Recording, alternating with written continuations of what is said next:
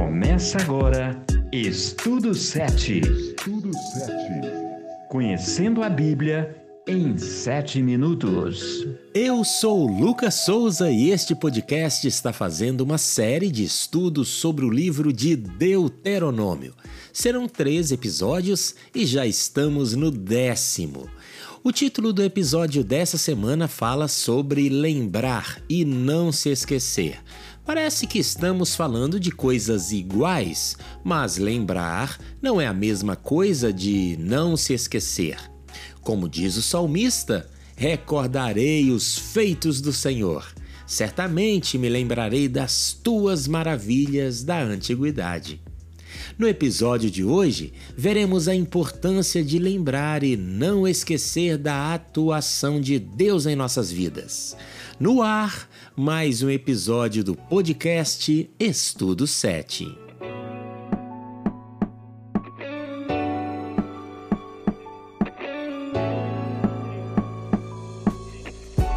Um dos primeiros eventos bíblicos sobre a necessidade de lembrança dos feitos de Deus aparece em Gênesis 9, quando o Senhor colocou o arco-íris no céu como sinal de sua aliança com toda a terra, de que ele nunca mais a destruiria com um dilúvio.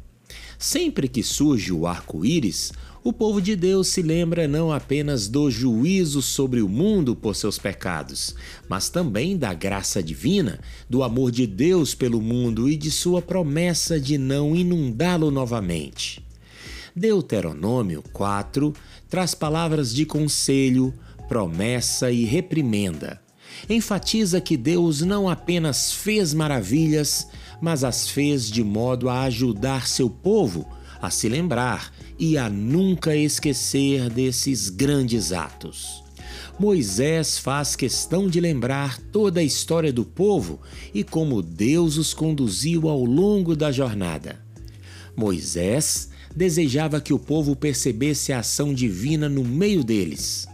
Os israelitas deveriam saber que só o Senhor é Deus e, a partir desse entendimento, obedecer os preceitos da lei. Conforme lemos em Apocalipse 14, 12, na descrição da paciência dos santos, vemos que eles têm a fé em Jesus e obedecem seus mandamentos. Mas estejam sempre alerta. Sejam sentinelas de vocês mesmos. Não se esqueçam das coisas que testemunharam. Não deixem seu coração se desviar. Mantenham a vigilância durante toda a sua vida. Ensinem o que vocês viram a seus filhos e netos. Em Deuteronômio 4, este texto que acabamos de ouvir, o conselho vai na seguinte direção: que não se esquecessem do que Deus tinha feito para que não perdessem as bênçãos. O termo usado é traduzido por tomar cuidado, termo que ocorre em todo o Antigo Testamento e significa guardar, vigiar, preservar e proteger. É a mesma expressão usada por Deus em Gênesis 2, antes mesmo do pecado, quando ele pediu a Adão que cuidasse do jardim do Éden. Na passagem acima, a expressão não se esquecer não se refere literalmente a esquecimento da memória, mas principalmente sobre negligência. A questão é como iriam viver diante de Deus, dos outros hebreus, dos estrangeiros entre eles e diante das nações ao seu redor, a partir do pacto, da aliança. E esse conhecimento não era esquecido, pois era transmitido às gerações futuras. Daí a importância dos pais educarem seus filhos, transmitindo o amor e a graça de Cristo, para que eles também não se esqueçam do caminho do Senhor.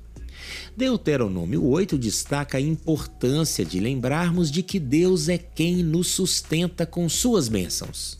A riqueza pode nos fazer esquecer de que precisamos do único que nos livra da morte eterna: Jesus, o nosso Redentor. A salvação não é o resultado dos esforços de vocês. Portanto, ninguém pode se orgulhar de tê-la, pois foi Deus quem nos fez o que somos agora Em nossa união com Cristo Jesus, ele nos criou para que fizéssemos as boas obras que ele já havia preparado para nós. O apóstolo Paulo usa o mesmo raciocínio de Moisés para lembrar que a cruz nos libertou. Os cristãos foram salvos pela graça, não por suas obras. Deuteronômio repetidas vezes faz menção à escravidão. O povo deveria lembrar que Deus o libertou do cativeiro. Paulo desejava que seus leitores se lembrassem do que Deus havia feito por eles por meio de Cristo. Semelhantes aos israelitas, nós também não possuímos nada que nos justifique perante Deus. Jamais esqueça de que você foi salvo pela obra de Cristo e não por suas próprias ações.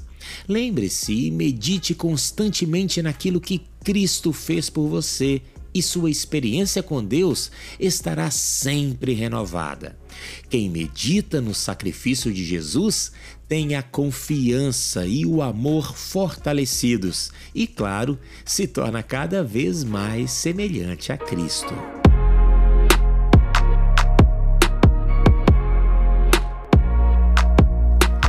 Final de mais um estudo. No próximo episódio, veremos como os autores posteriores a Deuteronômio usaram o texto deste livro e como podemos fazer o mesmo hoje.